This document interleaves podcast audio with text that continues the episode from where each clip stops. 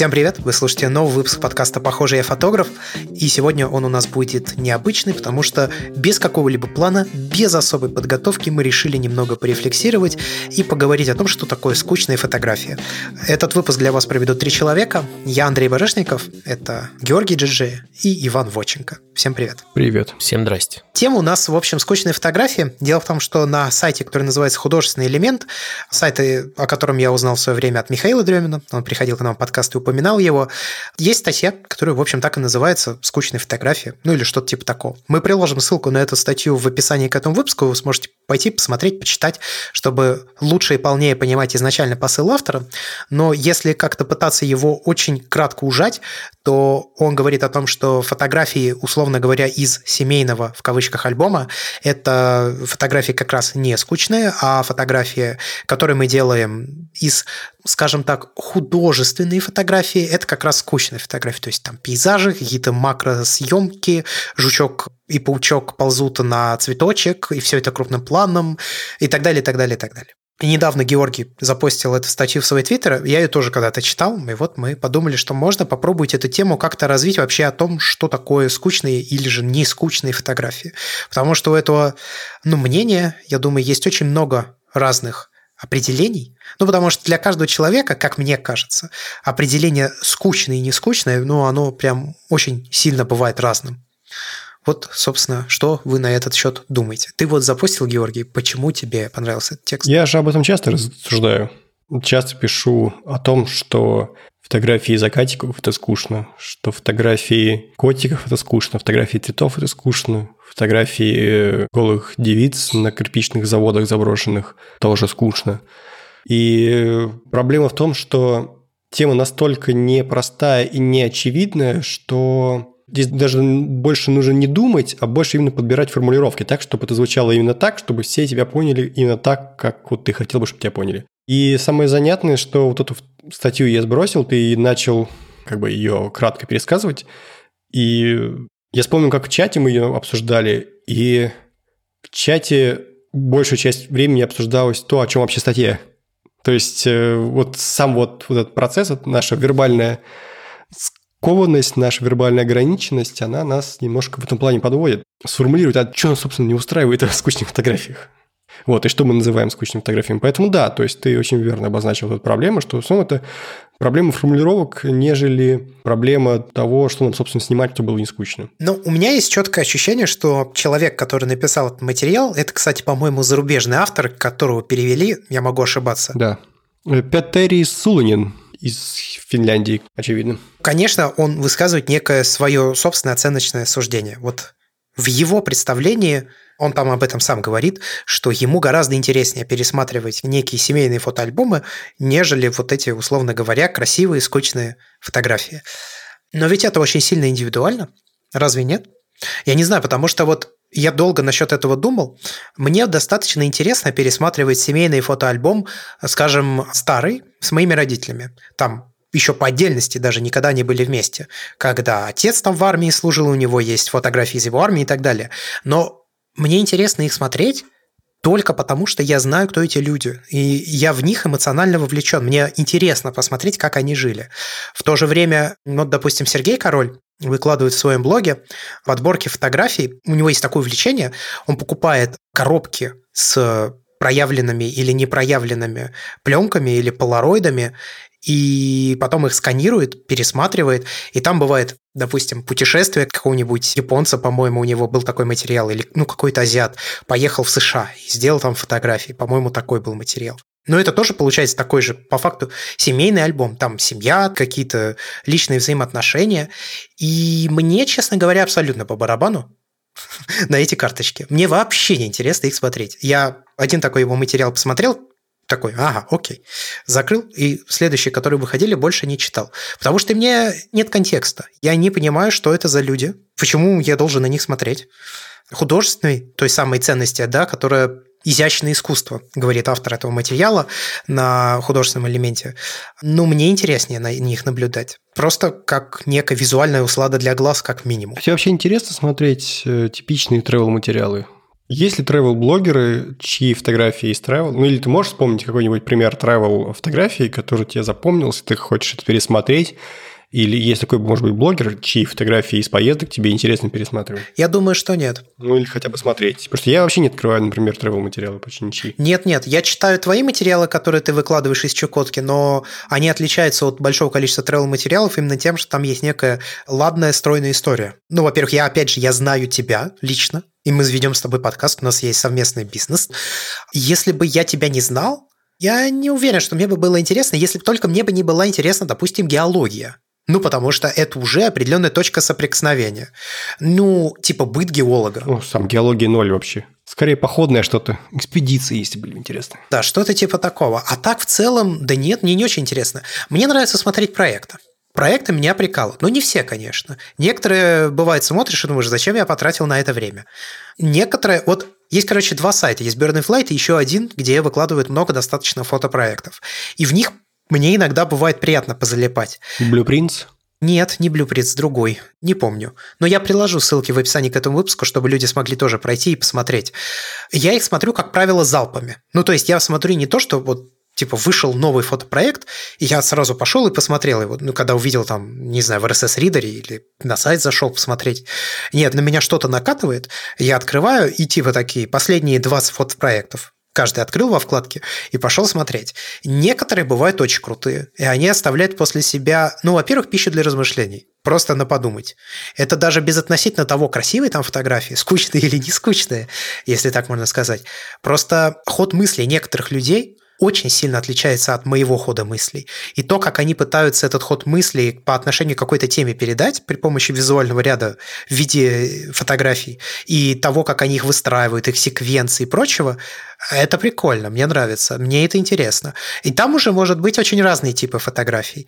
Ну, то есть там могут быть фотографии из путешествия даже, но это нельзя, наверное, назвать все равно travel фотографии, если ну, возвращаться к изначальному твоему вопросу. Мне кажется, если говорить о скучной фотографии, то тут можно рассматривать с двух позиций. Это с позиции наблюдателя и с позиции автора. Ну, то есть зрителя и автора. И проблема в том, что фотография – это, по сути, всегда взаимодействие зрителя и автора. Правильно же? Скорее, да. Вот. И получается, что мы должны дать два определения или одно. То есть мы можем однозначно определить, что такое скучная фотография. Потому что если мы говорим, что такое скучная фотография для автора, то это как бы одна история. Если мы говорим о том, что такое скучная фотография для зрителя, то это другая история. Мы можем какую-то вот эту точку соприкосновения зрителя и автора найти и характеризовать, что мы можем назвать в таком случае вот этой вот скучной фотографией как-то очертить. У тебя есть соображение, Вань? Да, я тут долго молчал, и это значит, что я к чему-то умному пришел. Нет, это не значит, что я пришел к чему-то умному, но я думаю, что вообще вот это вот термин «скучная фотография», который автор закладывает в этой статье, все-таки довольно субъективен. То есть чтобы фотография должна стать скучной, ты должен увидеть, наверное, ее энное количество раз.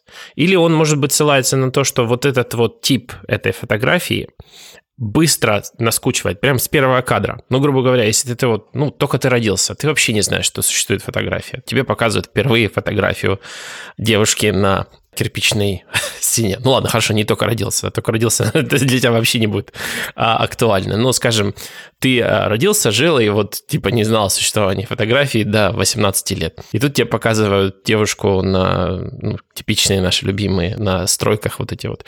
И ты такой, вау, я такого еще не видел. Ну то есть оно тебе еще не надоело. И вот вопрос, а через сколько а, вот этих вот экспозиций тебя лично такой материал надоест.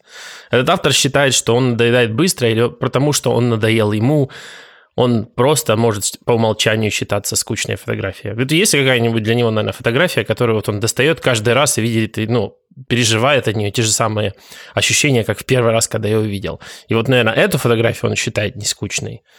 Ну, в общем, не знаю, вот насчет скучности, мне все-таки кажется, что вот этот вот тип материал, жанр, какая-то определенная форма фотографии, которая просто надоедает через определенное количество экспозиций. Но если этот зритель никогда не достигает этого количества экспозиций, то, наверное, она ему не надоест. Ну, то есть, грубо говоря, сколько закатов надо увидеть на фоне там моря, чтобы он тебе прям надоел так, что тебе прям ты рыдать начинал каждый раз, когда видел очередной закат. И не от счастья. Я послушал Ваню и понял, что вот это вот э, то, чем мы занимаемся, очень похоже на то, как мы боремся со Змеем Горынычем. Что такое определение? Это же не только формулировка того, что это есть, это формулировка того, что это то, чем что-то не является. И когда мы тут отсекаем лишние сущности от этого определения, то есть, ну, допустим, что такое монитор, да? Монитор – это не жесткий диск, например, да? Вот. Ну и, соответственно, мы вот лишние все эти вот э, смыслы из этого пытаемся выковырить.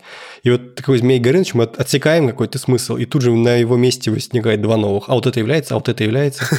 И э, мы, значит, зашли со стороны типа, хорошо, вот мы решили, что, значит, скучная фотография – это то, что не надоедает, да, допустим. Ну, скажем, есть люди, которым очень долго не надоедает одно и то же. Может вообще не надоесть никогда. Да, совершенно точно. Есть люди, которым моментально все надоедает. То есть такой условный Печорин, которому все моментально наскучивает, и который э, вот рефлексирует просто вот непрерывно, да. Вот постоянно будем балансировать э, между наблюдателем и зрителем. То есть насколько сильно зависит наше определение от того, о ком идет речь. Вот. Ну, мы, наверное, в целом часто с этим будем сталкиваться. Это общий философский вопрос, что, в общем-то, все зависит от наблюдателя. Но конкретно здесь это будет как-то особенно ярко выражено. И мне кажется, тут было бы уместно сейчас мне прочитать то, что написал психолог в чате на эту тему. Я думаю, вы не будете возражать, если я просто дословно процитирую? Конечно, конечно. Ну, давай, да. В общем, первое, говорит, интерес, как и скука, это скорее свойство связи меня и мира. Не может быть интересная или же скучная фотография в отрыве от человека, но и понятно, что мое интересно от свойств той же фотографии очевидно зависит. Интерес внутри, по психологически своей сути, это, условно говоря, импульс к. В общем, создается он одновременно двумя вещами. А. Привлекательностью предмета, точный термин почти с химией валентность, и Б. Внутренними процессами человека, мотивами, эмоциями, решениями, усвоенными структурами познания. Сравнимые с насмотренностью, например. Привлекательность предмета может быть разной, очевидно, есть почти неизбежно привлекательное для многих, новое, яркое, громкое, пугающее или что-то в этом роде. То, на что трудно не откликнуться импульсом, к или от. Это почти инцентивный уровень. Ярко-красная фотография на момент привлекает внимание любого. Но есть и групповые индивидуальные штуки. Можно примерно понять, что именно будет валентно для какой группы людей и для тебя именно. Что именно тебя привлечет. Со своей стороны мы тоже можем создавать, взращивать и воспитывать свои интересы и импульсы, но это требует труда и усилия зачастую. Но это возможно. Опять же, та же насмотренность тут пример.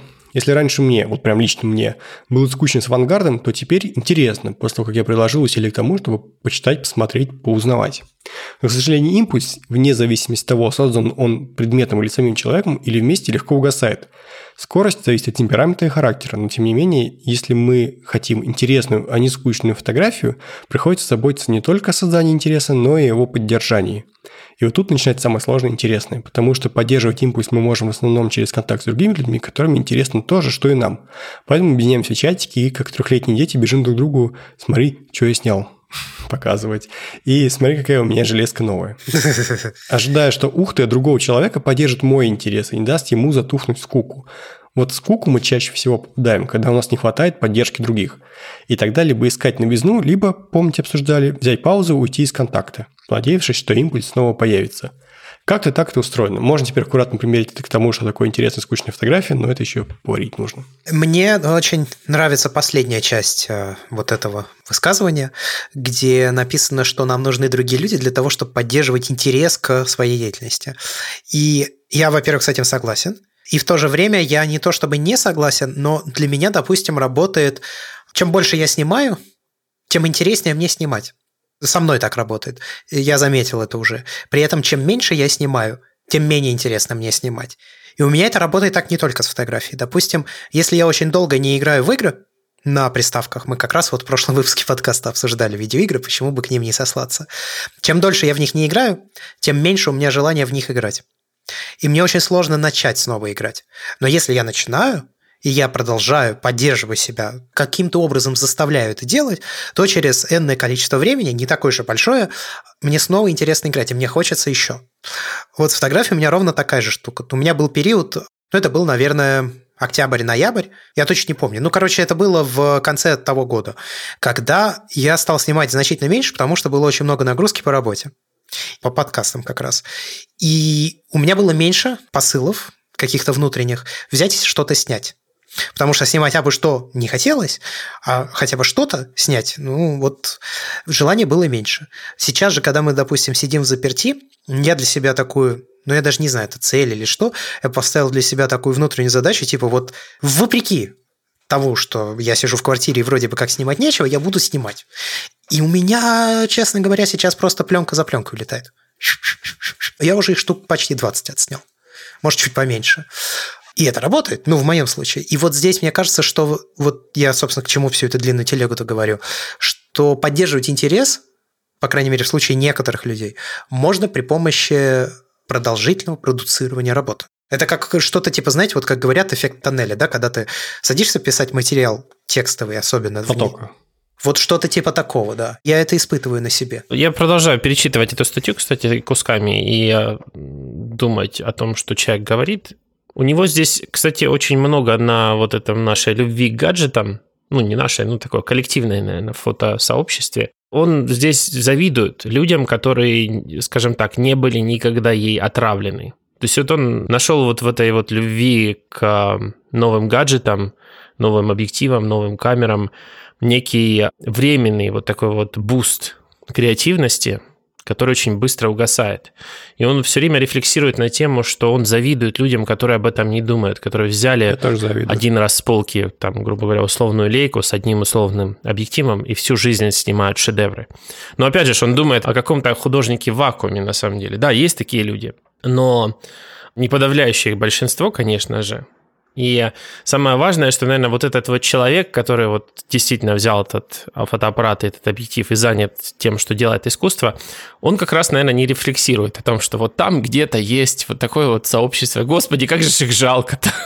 Я думаю, что он рефлексирует на какие-то просто другие темы. Может быть, не связанные напрямую с фотографией. Мы как-то, на самом деле, немножко сейчас меняем понятие. Ну, мы как бы в голове все это держим, но это важно подчеркнуть, что мы говорим о скучной фотографии как о конечном продукте, а не о том, что скучно снимать в принципе. Вернее, наоборот, мы сейчас как, говоря, как раз говорим об обратном. То есть, как сделать так, чтобы тебе было не скучно снимать. Но это же другой вопрос. Тебе может снимать скучно, но ты можешь получать нескучные фотографии. Я не знаю, мне кажется, нет. Ну, потому что мне кажется, что если тебе самому не скучно, то у тебя и шанс возникновения скучной фотографии тоже ниже. Скучные фотографии для кого и когда? Вот. Но какую бы фотографию ты ни делал, это же все равно проекция тебя. Вот как ты не старайся. Вот, у меня есть интересная идея. Вот, допустим, есть такой вот условно другой Андрей, который взял а, средний формат, кучу купил пленок, все время снимает, но никогда пленки не проявляет. Он получает удовольствие именно от самого процесса. То есть ему вообще все равно походит. Выходит у него скучная фотография. Он не знает даже, какая у него фотография выходит, но он получает удовольствие от самого процесса. Можно ли вот это вот занятие считать бессмысленным, таким же каким-то, типа, расстраивающим, если человек получает это удовольствие и даже не знает, что у него в итоге на выходе получается? Скучно или не скучно. Я как раз хотел об этом поговорить. Вот то, что я сейчас зачитал, это было итогом дискуссии. А началась дискуссия того, что меня начали спрашивать, что, по-моему, является скучной фотографией. Считаю ли я свои фотографии скучными? А ты считаешь? Смотри, какие. В целом, большая часть фотографий, да, но есть, я считаю, что не скучные. Так вот, э, я начал объяснять, как мне удобнее всего это при помощи математических метафор.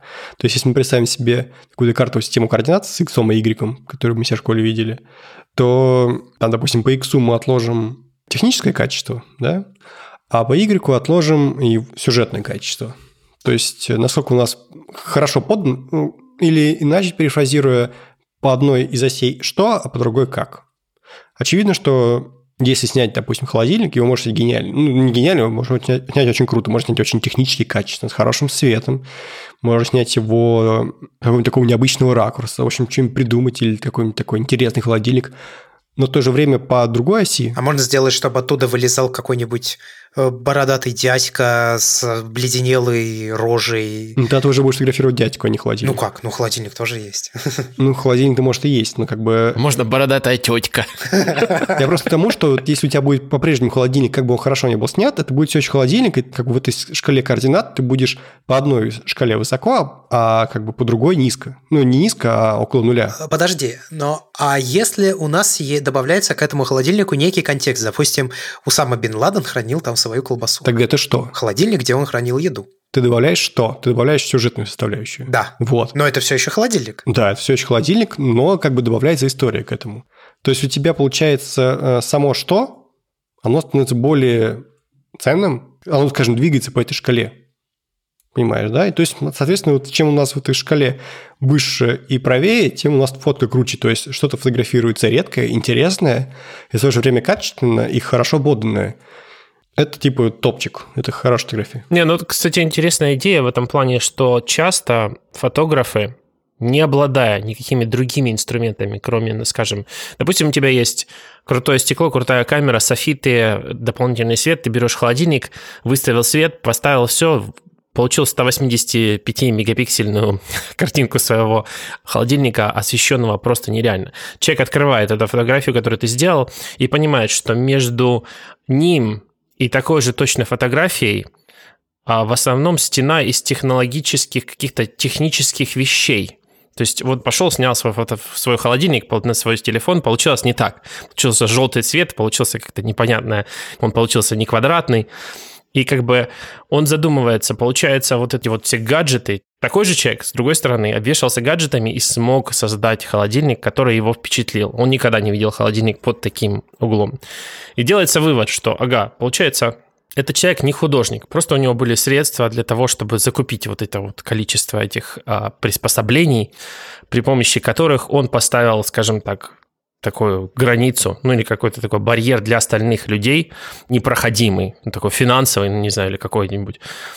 И только вот, грубо говоря, его искусство определяется вот этими наличием этих устройств. А потом другой человек, который просто не обладая никакими дополнительными какими-то прибамбасами, просто взял тоже камеру мобильного телефона и как-то снял холодильник, ну, используя, грубо говоря, другие инструменты. Инструменты не железные какие-то, а вот композиционные какие-то подручные средства.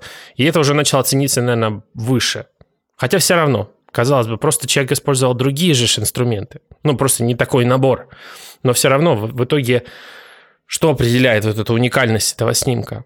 Вот это вот сочетание грубо говоря, твоей технической мысли, твоего художественного мышления, и в итоге вот выдается вот этот результат. И вот, вот эти все границы, которые ну, не позволяют, а просто человек смотрит на снимок и думает, я, наверное, так не смогу сделать. И вот этим определяет для себя, наверное, что это какое-то высокое искусство. Хотя на самом деле не так, наверное, надо определять, а просто срезонировало оно с тобой или нет. Потому что ты смотришь на круто отснятый холодильник, и он тебе, ну, пофиг. Ну, холодильник, холодильник.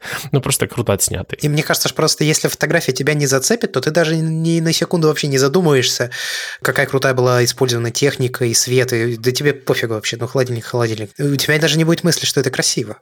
Ну, что он круто снят именно чисто технически, я имею в виду. Ну, я пытался сказать, что, наверное, вот все, кто занимается фотографией в той или иной степени, они по умолчанию отравлены вот этой вот, грубо говоря, мыслью о том, что это очень красиво.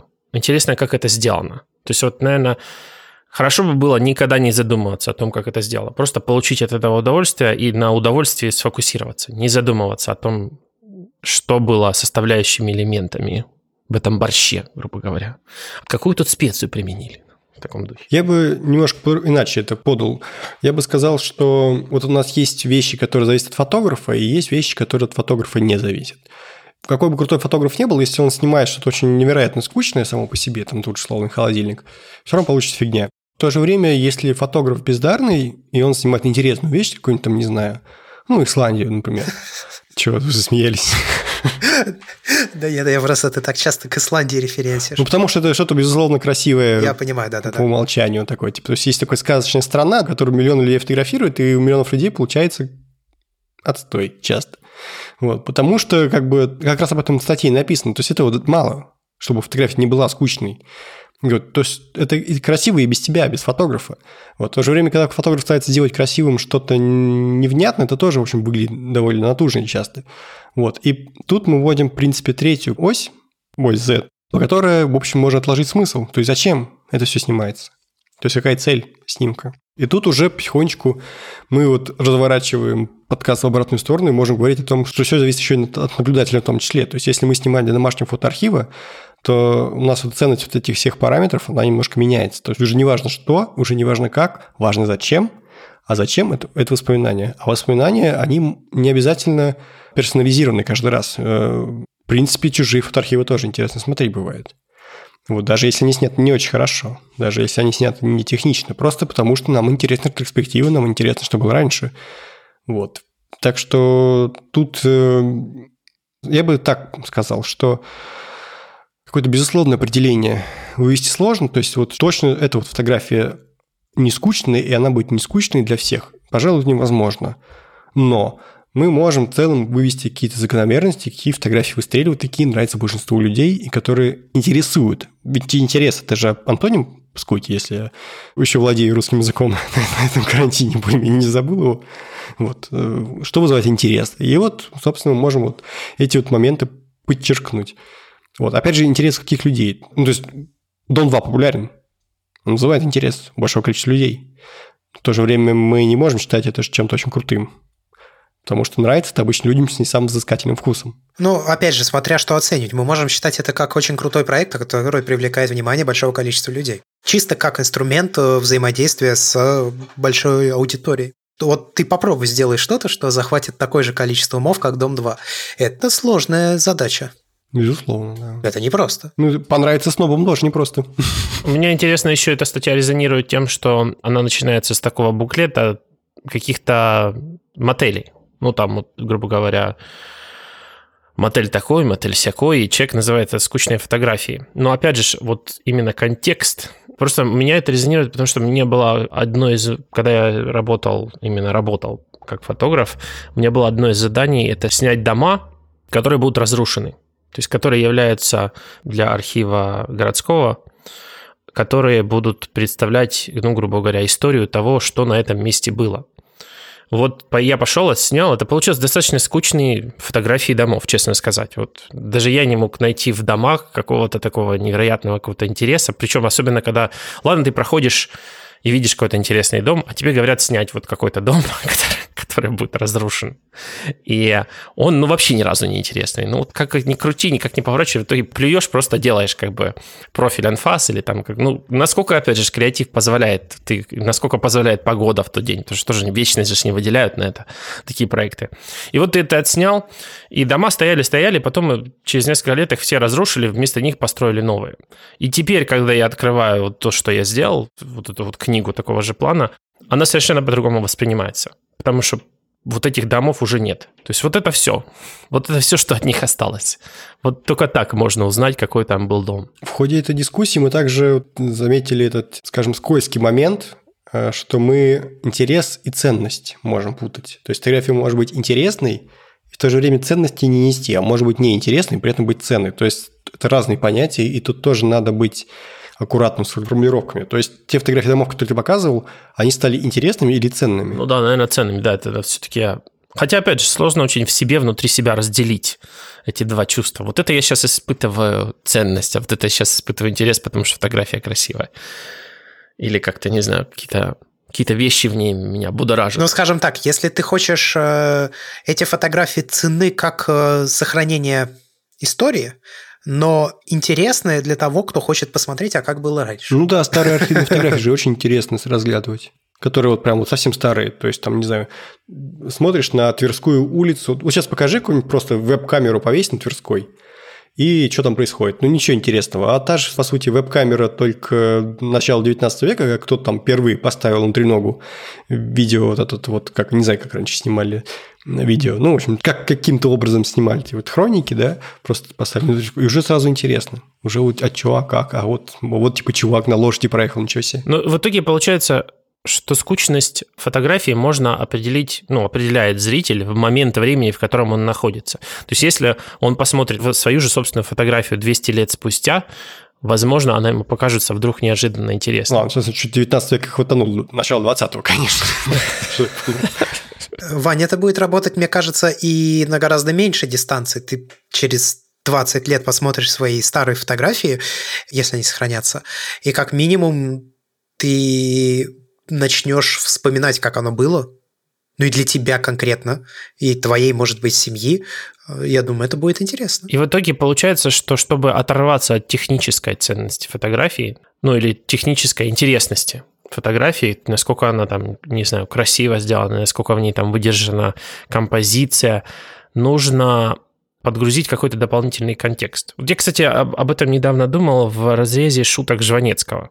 Я вот думал, интересно, человек вообще-то, по сути дела, делает такой интересный юмор, который, наверное, никто не делает.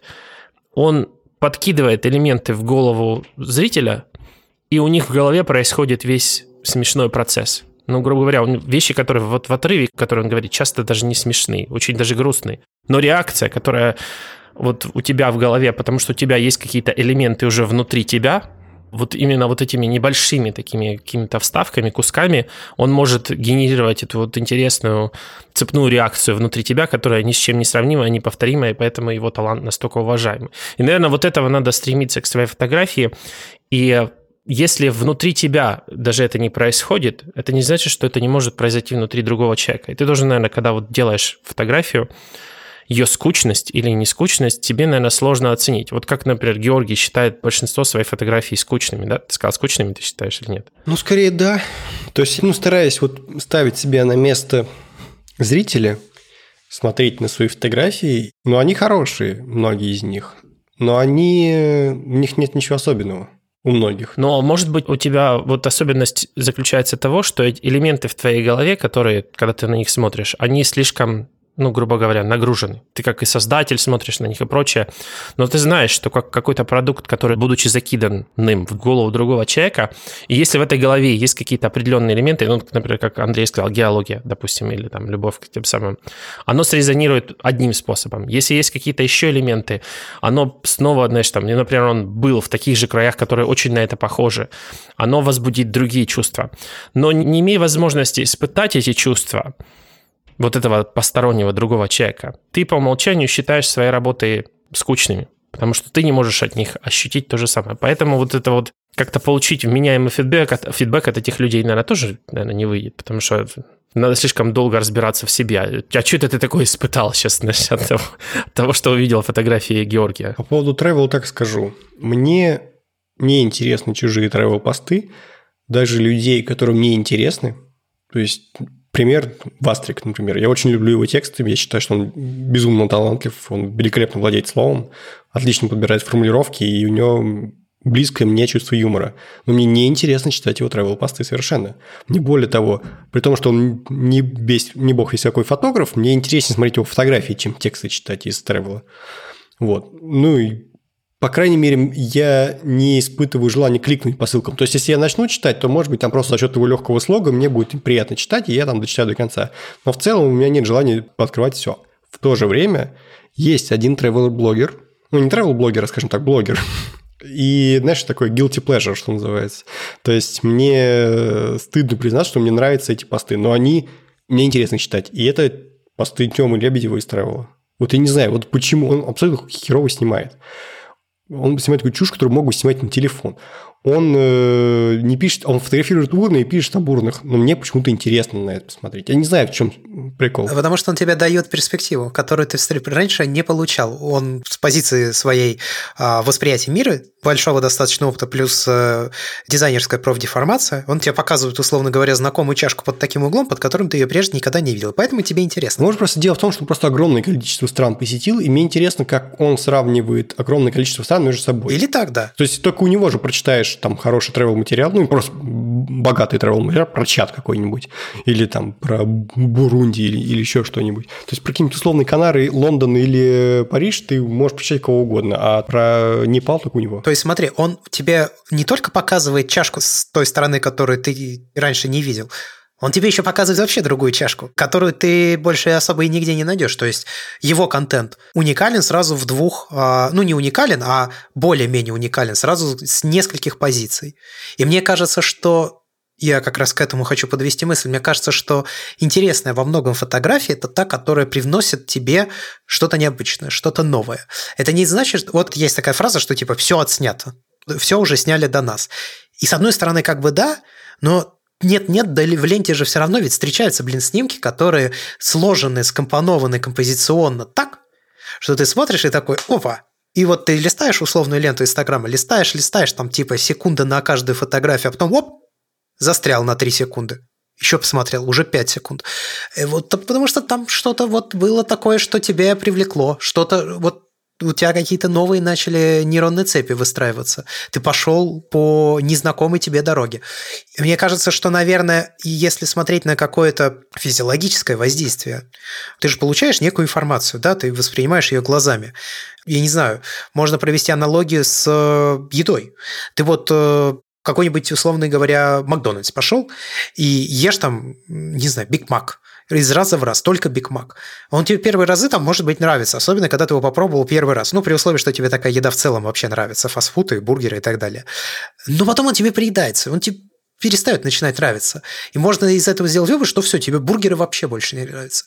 Но потом ты идешь в какую-нибудь а, крафтовую бургерную, подвальную, и там ты получаешь внезапно бургер, который там с каким-нибудь клюквенным соусом и сыром бла-бла-бла-бла-бла, и вот это все. И ты пробуешь, это вроде бы как э, тоже тип направления, но, но совсем по-другому.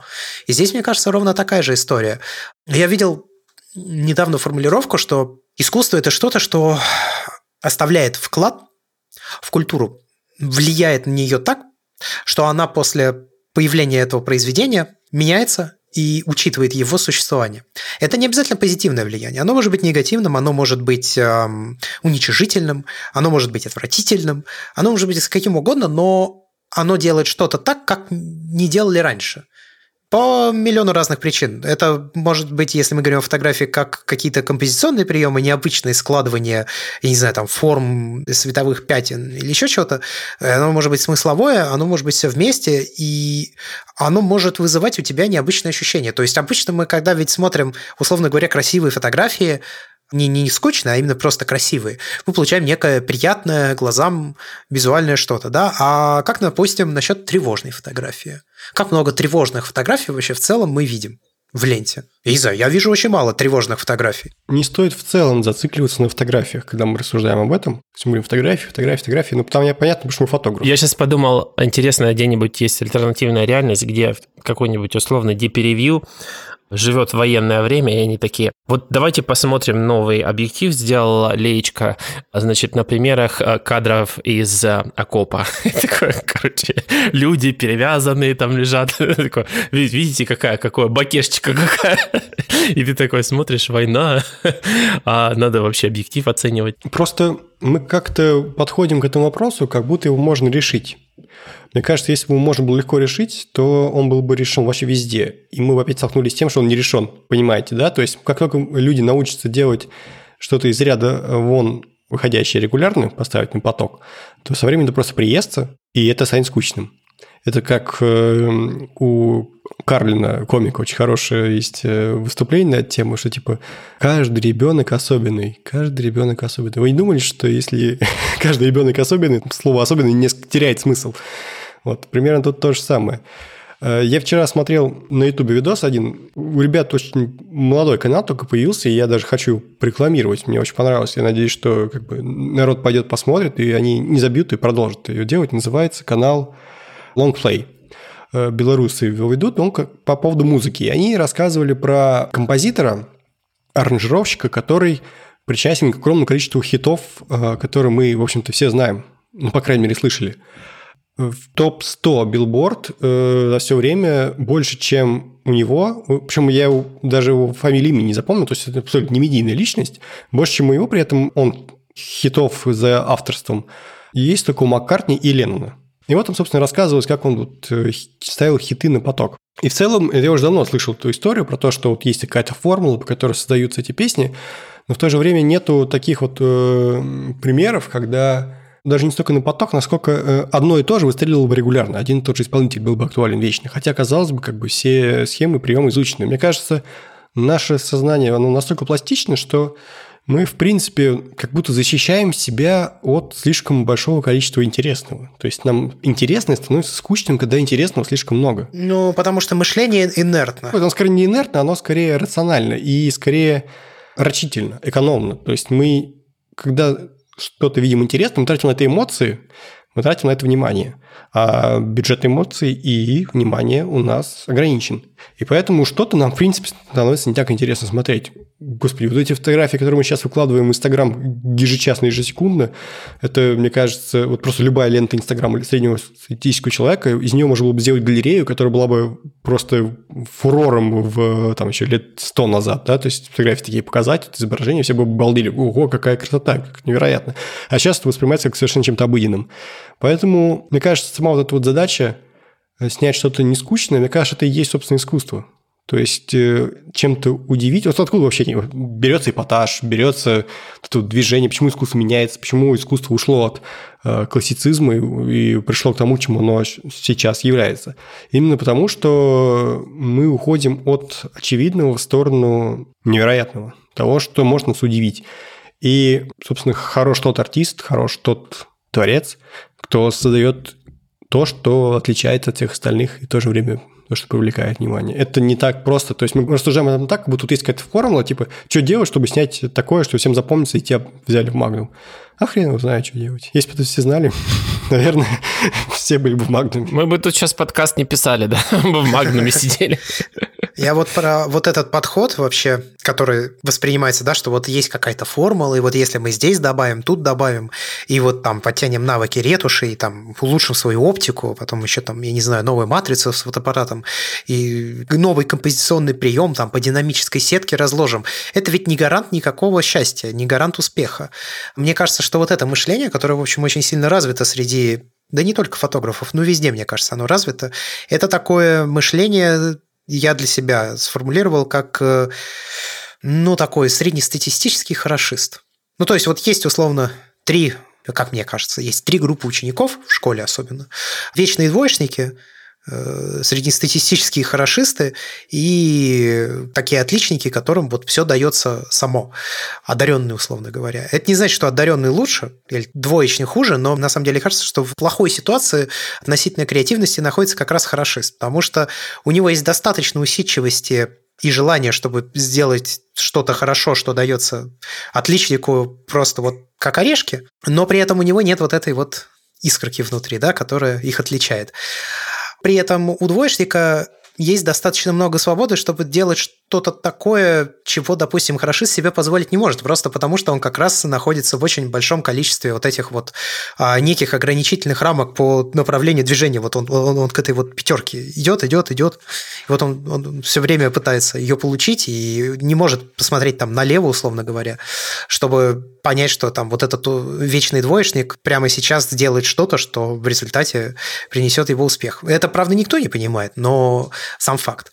Вот я для себя это как-то так сформулировал. Вот это мышление, что вот, вот сейчас еще вот здесь добавлю, и вот здесь, и все, я буду вот, я стану великим, это мышление такого хорошиста. Я очень люблю смотреть на Ютубе всякие ретроспективные подборки, там типа лучшие клипы нулевых годов, например и подмечать для себя, что изменилось. Я вот образно сижу с карандашом и выписываюсь, вот, вот что как поменялось когда, мне это интересно с точки зрения общевизуальных соображений. То есть мне вот интересно, что было модно там, в 2006 как модно было красить, как модно было э, подбирать контрастность. Я, например, по картинке могу легко отличить, там, не знаю, 97 год от 2005. Э, ну, потому что я подмечаю вот эти вот все детали, мне просто интересно, меня всегда это увлекало. Вот. И в то же время мне очень интересно смотреть на то, как эм, менялся визуальный язык, то есть от года к году, то есть эти плавные переходы, вот как кого-то осенило, что вот это уже не прикольно, это уже клише. И фотографии есть то же самое. То есть, как условно в ну, начале нулевых было модно там, снимать такие плавные переходы делать, э, как модно было снимать слоумо, как модно было задирать дико контрастность, снимать шириком с нижнего ракурса, вот эти вот все типичные клипы, там, не знаю, Эминема или Мисси вот, ну, в общем, всех этих ребят начала нулевых звезд – как насколько часто смотрится нелепо, просто потому что вот э, все это циклично, и тогда это типа прикольно, и со временем это превращается прикольное в клише. И вот как вот появляется первый человек, который нашел какую-то деталь, которая будет модна в дальнейшем. Как, например, джинсы, допустим, с высокой талией. То есть сначала это было там в 80-х модно, потом в 90-х талия стала низкой, и высокая талия стала восприниматься как типа, бабушкина мода и типа клише. А потом это все обратно вернулось, и опять сейчас стали высокая, стали низкая, кажется, что типа на джинсах это колхоз и типа старомодная какая-то фигня. Так и, в общем-то, и фотографии. Есть э, условный Ортон-эффект, есть покраски, фильтры из Инстаграма начала десятых. Есть такие вот типичные гламурные фотосессии нулевых со вспышкой. И вот это вот все вещи, их тоже очень интересно разбирать. Я вам советую тоже периодически смотреть такие вот подборки визуальные. Смотри, как менялся визуальный язык, чтобы понимать... Куда он будет двигаться дальше. Ну, это трудно предугадать, зато можно понять, что те приемы, которые ты освоил, они никогда не будут навсегда уверенно хорошо работать. Ну, опять же, советую вам кинопоиск смотреть, как менялся киноязык. Еще канал есть Undaction, тоже советую. Вот там ребята и э, редакторы, они очень хорошо разбирают, э, как, в общем, менялась покраска, как менялись композиционные приемы.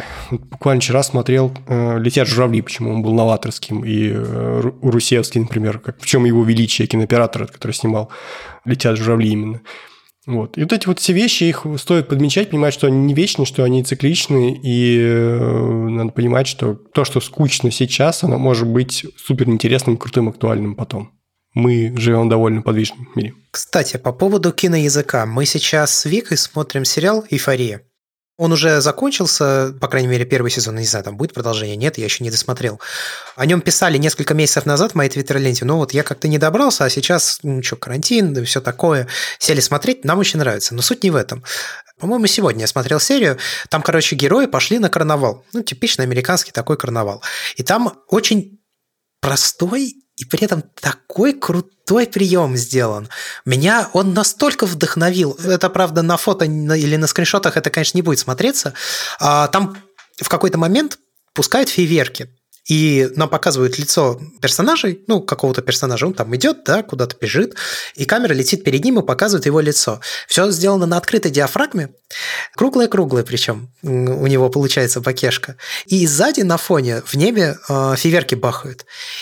И это выглядит, вот обычно всегда в кино показывают фейверки, они прям такие расстилаются, такие линии, да, там какие-то э, шары взрываются, еще что-то. А здесь просто плоские кружочки, бакешки, как шарики такие в большом количестве на небе за головой летят в разные стороны. Совершенно офигенно. Я никогда такого не видел в кино. Я много кино достаточно смотрю, я никогда не видел, чтобы так делали. Совершенно офигенный прием.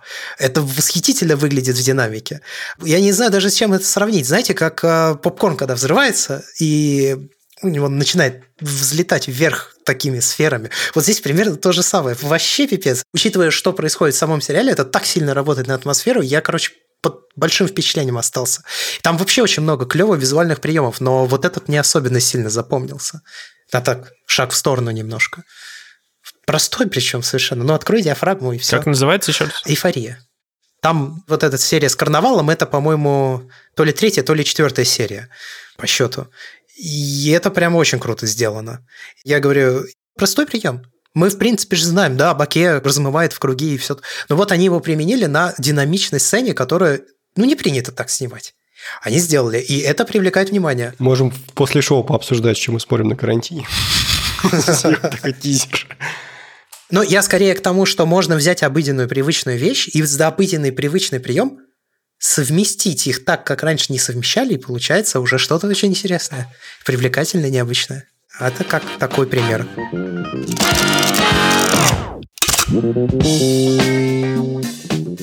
Давайте, наверное, как-то заканчивать этот эпизод подкаста. Мы достаточно много, кажется, наговорили. Тут, понятно, нельзя дать какой-то ответ на то, что такое скучная фотография или интересная фотография.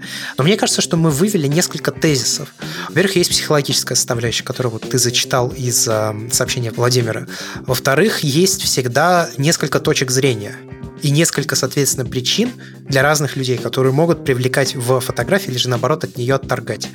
Есть позиция создателя этой самой фотографии, и есть позиция зрителя этой самой фотографии. Мы все находимся в разном контексте относительно друг друга, и, соответственно, чтобы как-то передать свои впечатления, это нужно либо этот контекст добавлять, либо нужно, я не знаю, снимать так, чтобы не было всевозможных интерпретаций, но мне кажется, что это невозможно так сделать. Есть еще у этого составляющая, наверное, насмотренности той же самой. Чем у тебя больше насмотренности, тем сложнее тебе удивиться привычным вещам. безусловно, она здесь тоже играет роль. И наоборот. И наоборот, конечно, да. Тем больше шансов, что ты в чем-то обыденном увидишь что-то особенное. И это тоже, согласен, да. Но это уже с позиции фотографа, наверное. Не обязательно. Почему? Ты можешь просто другие фотографии, которые люди не понимают, ты их поймешь. Ну, тоже верно, да. Здесь есть, безусловно, еще влияние контекста, в котором человек смотрит фотографии. Потому что есть контекст в самих фотографиях, но есть контекст, в котором фотографии смотрят. Человек, который пришел на выставку условную, или человек, который купил фотокнигу, это не тот же самый человек, как, допустим, человек, который смотрит фотографии в Инстаграме. То есть, конечно, это может быть один и тот же человек, но подход к просмотру разный. И это тоже нужно учитывать. Это тоже может влиять на восприятие фотографии как скучной или интересной. Ну что, это все циклично. И что это все циклично, да. Ну, кстати, оно скорее не просто циклично, оно спиралевидное. То есть оно как бы круг делает, но постоянно немножко меняется. Оно как рафинируется. Да, согласен. Вот, оно все-таки улучшается. То есть сейчас мода на 80-е, но если посмотреть клипы 80-х и нынешние, они все-таки будут отличаться заметно. Ну и за этим, я думаю, мы будем заканчивать. Если вдруг у наших слушателей есть э, какие-то комментарии на этот счет, то переходите по ссылке в описании к этому выпуску подкаста. Там к каждому нашему подкасту есть ссылка, где можно оставить свои комментарии к эпизоду. Переходите, пишите, мы прочитаем. Если будет какая-то глубокая мысль, или там интересная, или еще что-то, то мы обязательно ее озвучим в каком-то из следующих выпусков. С вами были три человека. Я Андрей Барышников. Я Георгий Жиджеев. Я Иван Воченко. Не забывайте подписываться на нас в сервисе Patreon по адресу patreon.com Там вы получите доступ к дополнительному аудиоконтенту, который мы делаем для всех людей, которые поддерживают нас деньгами. А также задавайте свои вопросы. У нас есть почта pivsobachkaperдикаст.com. Она тоже указана в описании к выпуску подкаста, причем каждого нашего подкаста. Ну и услышимся в следующих эпизодах. До скорых встреч и пока-пока. Пока. Come on, come over as fast as you can. You afraid that you won't like it, but you don't understand. One thing, my brother,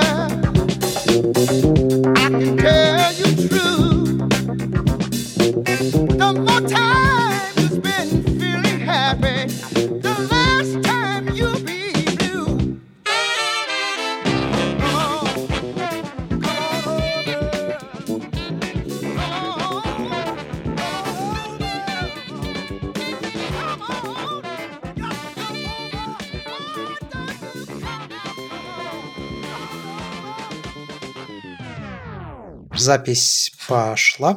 Да.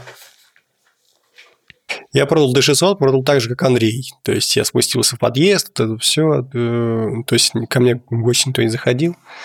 Вот. Ну, мужик после D300 переходил на D600. А насколько большая разница между D300 и D600? Огромная, очень большая. Ну, Ну, как это, бы это типа и D300 разные это- ветки, я так понимаю, да? Потому что четыре цифры. и Размер кадра, что не? Размер сенсора. Ну, D300 это, наверное, самая-самая простая, самая дешевая зеркалка Nikon вообще. Мгм, мгм. Из э, относительно современных. То есть она 2011, наверное, года, где-то так.